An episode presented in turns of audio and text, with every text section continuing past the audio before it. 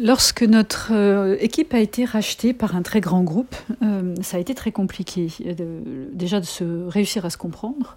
Les différences culturelles sont parfois des vrais chocs hein, pour les équipes. Nous étions une petite PME de conseil de 50 personnes et j'étais directrice générale adjointe en charge des RH, donc je gérais ces 50 personnes. Et on a intégré euh, donc un grand groupe qui fait plus de 6000 personnes en France et 60 euh, 000 euh, dans le monde. Et l'équipe qu'on a rejoint avec nous arrivait à un nombre de 130 personnes.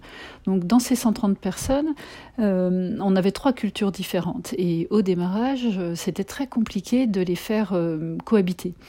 on s'est dit qu'une des clés était quand même la communication interne, c'était même crucial. Elle est souvent sous-estimée, mais dans ces cas-là, elle a été vitale. Donc il y avait un petit système préexistant de newsletter un peu décalé euh, qui était tenu par euh, un jeune euh, très brillant, qui, dont c'était pas le métier, mais qui s'était emparé de ce sujet-là. Et en fait, il était très décalé.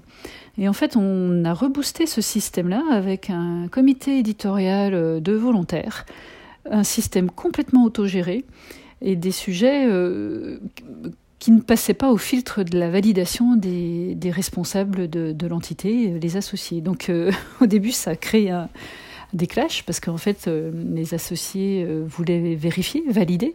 Il y a eu des tentatives de censure et en fait, il y a eu un tollé. Les jeunes se sont dit euh, bah, si c'est ça, on participe pas, on contribue pas, ça nous intéresse pas.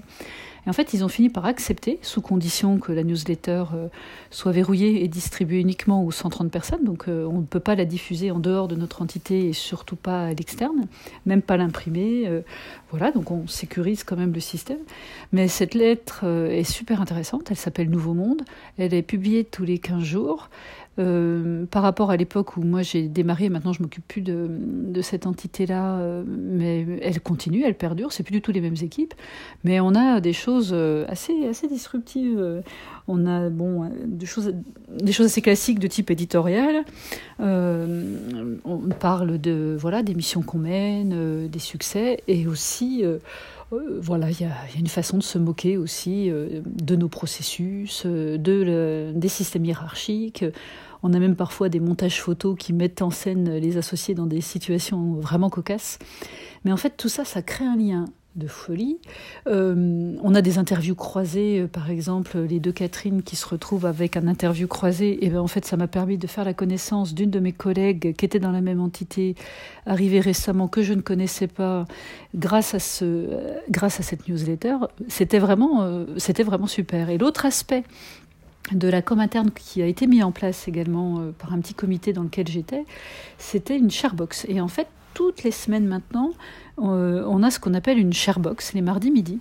Et ça dure une heure. Euh, les sharebox, ça veut dire qu'on arrive avec sa lunchbox et on partage un temps commun. Donc chacun vient avec son sandwich, ses pâtes ou sa soupe et sa salade. Et en même temps qu'on déjeune, on écoute un intervenant interne, externe, euh, parler d'une expérience, euh, d'un client, d'une réussite, d'une question, d'un engagement social à l'externe.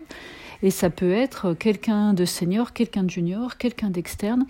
On a même eu dans certains cas, euh, par exemple le journal Ouzbek Erika qui est venu nous parler de, de, leur ligne éditoriale, et on a même eu un concurrent qui est sur un périmètre euh, sur lequel on travaille, qui est venu intervenir parce qu'on se connaissait et il trouvait intéressant effectivement de venir confronter euh, des éléments de méthodo.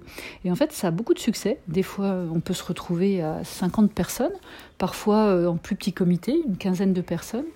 Et ça marche tellement bien que au départ, c'était vraiment notre entité qui l'avait mis en place. Et elle est en train de se démultiplier au niveau de toute la France. Euh, avec euh, aussi des connexions à distance. Les gens qui habitent euh, en, région peuvent se connecter à l'heure du déjeuner. les sharebox sont enregistrés, les présentations sont mises en partage. Et en fait, c'est à la fois un temps de partage sur le fond, un moment important sur la forme et une capitalisation de contenu pour l'ensemble de l'équipe. À bientôt!